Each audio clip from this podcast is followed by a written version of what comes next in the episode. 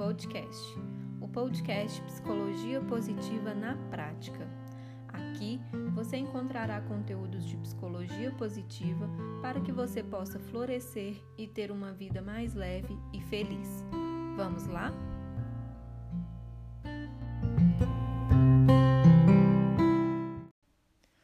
Olá, tudo bem? Hoje eu vou falar para você sobre a autocompaixão. Você sabe o que é?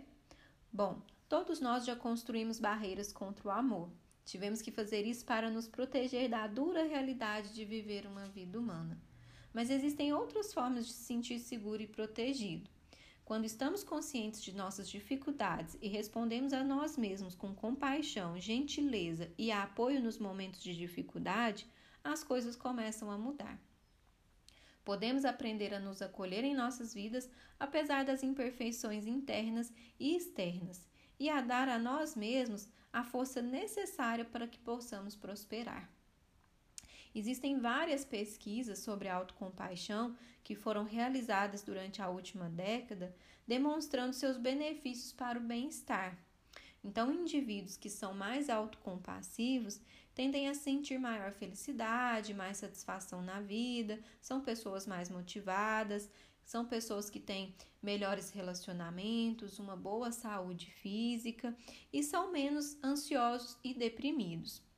Essas pessoas que praticam a autocompaixão também têm a resiliência necessária para enfrentar eventos estressantes na vida, como o divórcio, uma separação, uma dificuldade é, na acadêmica, é, um problema de saúde e etc. E aí, muitas vezes, o que a gente precisa para lidar com essas situações de dificuldade, ao invés de esbravejar, de gritar, de descontar em alguém, muitas vezes o que a gente precisa é nos confortar e nos acalmar. Então, o que a gente precisa é ser gentil com a gente mesmo diante de algum sofrimento. Isso seria muito mais fácil, isso seria melhor do que se criticar e achar que você está inadequado. Então, a autocompaixão, ela envolve tratar a si mesmo da mesma forma como você trataria um amigo que está tendo alguma dificuldade. Mesmo que esse seu amigo tenha cometido um erro, ou que esteja se sentindo inadequado, ou que esteja apenas enfrentando algum desafio difícil na vida dele. É, a nossa cultura ela nos, ela nos ensinou a sermos pessoas gentis e acolhedoras com os nossos amigos, com os nossos familiares, com os nossos vizinhos ou com as pessoas que estão passando por algum tipo de dificuldade. Mas quando se trata de nós mesmos, por que, que a gente não consegue ser assim? Por que, que eu não consigo ser gentil e compreensivo comigo mesmo? Então, a autocompaixão ela é uma prática na qual a gente aprende a ser um bom amigo para nós mesmos é, e ser um bom amigo no momento em que a gente mais precisa. Então, a gente se torna um aliado interno ao invés de se tornar um inimigo interno. E aí existe aquela frase que você já deve ter escutado ou até falado ela para alguém. Faça para os outros aquilo que você gostaria que eles fizessem para você. E aí eu complementaria: você já pensou se você gostaria que fizesse com os outros aquilo que você faz para você mesmo? Então, é, por que, que a gente não coloca as nossas ações que nós realizamos com os outros, por que, que a gente não faz para nós mesmos? Então, com a autocompaixão, praticando a autocompaixão, a gente aprende a falar com a gente mesmo como se estivesse falando com um bom amigo. Então, frases e pensamentos do tipo: Eu sinto muito, você está bem, vai ficar tudo bem, você não está sozinho, vai dar tudo certo. Tudo isso são frases e pensamentos que podem ser aplicados a você mesmo, não só para os outros.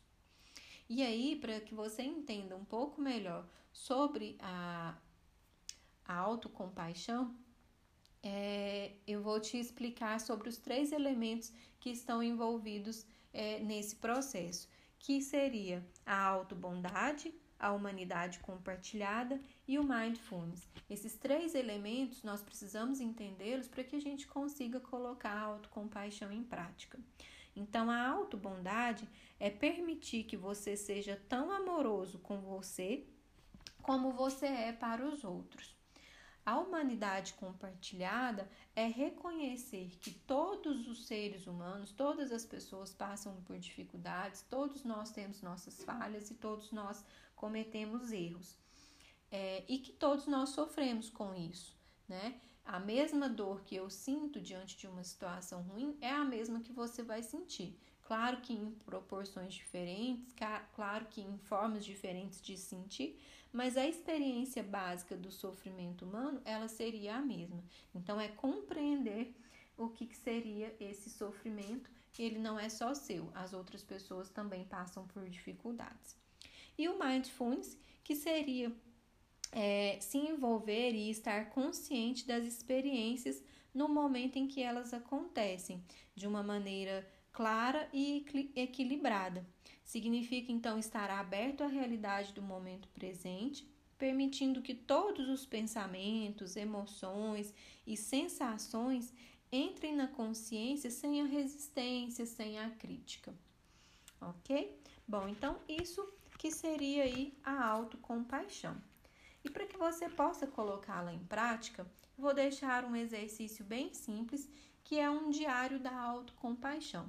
Então, separe aí um caderno, uma caneta, deixe isso aí ao lado da sua cama para que você faça isso antes de adormecer, para que você faça em um momento, é, para que você faça isso em um momento em que você estiver bastante tranquilo. Então, você vai tentar escrever pelo menos durante uma semana nesse diário da autocompaixão.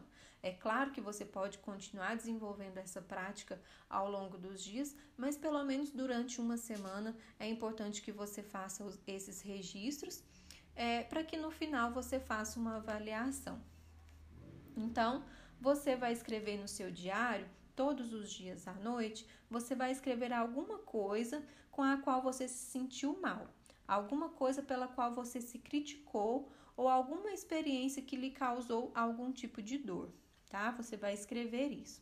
E aí, para cada momento difícil que aconteceu durante o dia, você vai tentar colocar uma é, experiência equilibrada para as emoções que você sentiu. Então, você vai escrever como você se sentiu. Se você, diante daquela situação, se você se sentiu triste, envergonhado, com medo. Então, primeiro, escreva a situação, depois escreva o sentimento. Em seguida, em relação a essa situação, você vai escrever como essa sua experiência faz parte da condição de ser humano.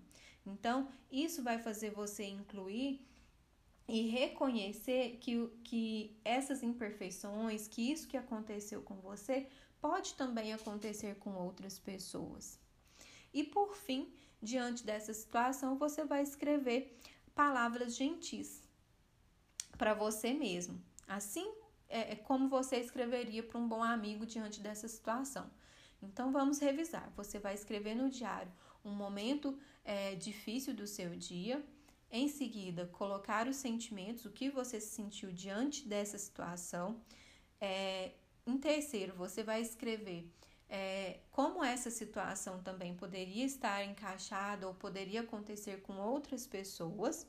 E por fim, né, você vai escrever coisas boas em relação ao que aconteceu. Você vai dizer para você mesmo que você se importa com a sua felicidade, com o seu bem-estar, adotando aí um tom amoroso e confortável diante dessa situação. Bom, feito isso durante pelo menos uma semana, você vai perguntar para você mesmo se você percebeu alguma mudança no seu diálogo interior. Como que foi para você é, se vê diante de uma situação mais compassiva. Você acha que isso ajudou você a enfrentar as dificuldades que surgiram? Então, é isso que esse é o exercício que eu vou deixar para que você faça. Quem tiver interesse, vai lá no meu Instagram, na postagem que eu vou deixar sobre o podcast de hoje e faça o seu comentário sobre esse exercício. Eu vou ficar muito feliz em saber como foi para você praticar aí a autocompaixão. Espero que você tenha gostado, que você tenha entendido e que você seja gentil consigo mesmo em meio ao sofrimento. Até a próxima!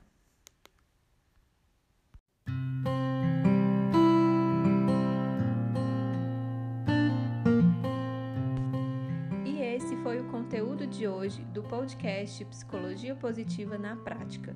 Espero que você tenha gostado e que continue me acompanhando por aqui. Se você não conhece minha página no Instagram, procure por @maira_r_psicóloga e lá você também encontrará conteúdos de psicologia e psicologia positiva para te ajudar no seu florescimento e a ter uma vida mais leve e feliz. Te espero aqui no próximo podcast Psicologia Positiva na Prática.